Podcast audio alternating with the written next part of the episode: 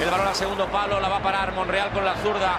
Toca atrás para que le pegue Isco. Le pega Isco. Gol, gol, gol, gol, gol, gol, gol, gol, gol, Estamos en tiempo de prolongación, todo es posible. Maresca, ahí va ese balón para Rondón, toca la cabeza Rondón, la chilena de Baptista, golazo. ¡Qué tijera, qué chilena! La Rosaleda se hunde, se viene abajo. Temporada 2011-2012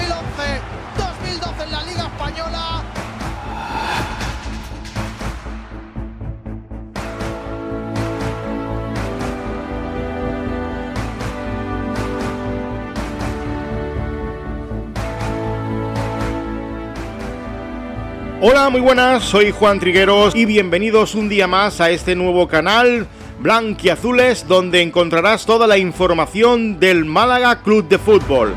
Hoy toca hablar de una triste derrota en Vallecas. El Rayo Vallecano venció al Málaga por un contundente 4-0. No es que fuera eh, un encuentro brillante por parte del Rayo Vallecano, pero sí eh, el resultado fue demasiado abultado dando a entender de que el Málaga aún todavía está en construcción y está todavía probando jugadores que recién han llegado al club. Rayo dejó en Vallecas que es un serio aspirante a los puestos de arriba, derrotando y robando la ilusión de la aspiración de las dos últimas victorias del conjunto malagueño, con un resultado demasiado abultado, 4-0, pero sin un juego claro. Los de Martiricos estuvieron como el primer día de colegio cuando va un chaval a conocer sus primeros compañeros. En el campo de Vallecas, el Málaga Club de Fútbol siempre debe pasar un duro examen.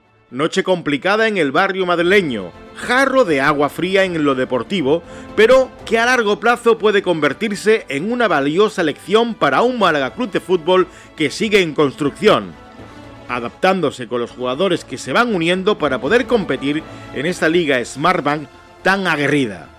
Empezó fuerte el rayo, entrando al área de Dani Barrio y obligando a los de Pellicer a prestar especial atención, aunque a la hora de despejar balones siempre llegaba a tiempo y con contundencia Massa. Las opciones de los blanqueazules fueron pocas durante los primeros minutos, pero Cristian se mostraba bien posicionado y muy activo, de sus botas salió la primera ocasión para los visitantes. A medida que corría el cronómetro, el conjunto de martiricos conseguía aguantar el arreón inicial franjirrojo para empezar paulatinamente a crear, hasta que llegó la primera acción que desequilibró la balanza. En el minuto 17, una dudosa mano de Ramón que tuvo que ser revisada por el VAR y sobre todo bastante tiempo, más de un par de minutos, finalmente esa revisión acabó convirtiéndose en penalti.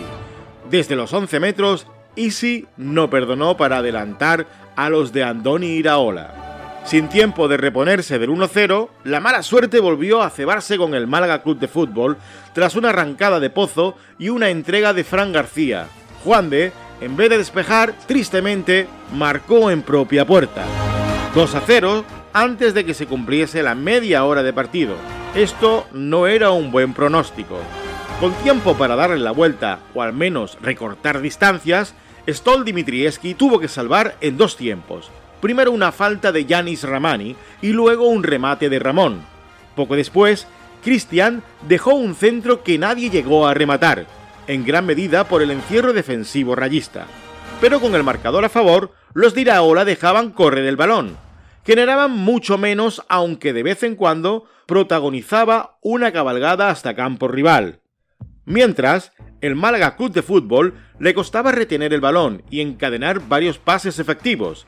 Eso desembocó en una casi inexistente circulación en el centro del campo y aún menos en acciones de peligro. La segunda mitad comenzó con importantes cambios en el once malaguista. Luis Muñoz y Chavarría debutaban en la presente temporada. Pellicer dibujó un 4-4-2 con mayor poder ofensivo, para intentar perforar la red local, pero el Málaga Club de Fútbol sigue sentando sus bases. Muchos de los jugadores del terreno de juego no han tenido tiempo para formar un equipo como tal, un núcleo duro que esté en total sintonía.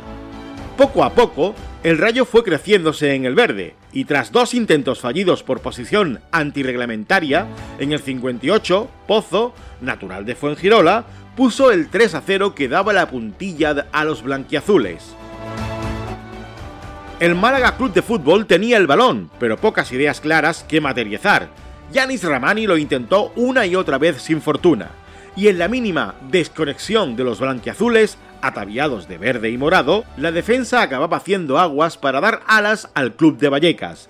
En el tramo final del choque, con Luis Muñoz, Jairo, Jozabed y Chavarría en el rectángulo de juego, se vio un Málaga más fresco que trató irse con la cabeza alta. Aunque la estocada final llegó de manos de un exmalaguista y que hasta hace solo unos días estaba en los planes del equipo, Antoñín. Ya en el descuento, el de la Palmilla puso el 4 a 0, aunque no celebró su primer tanto con el Rayo y pidió perdón al conjunto malagueño.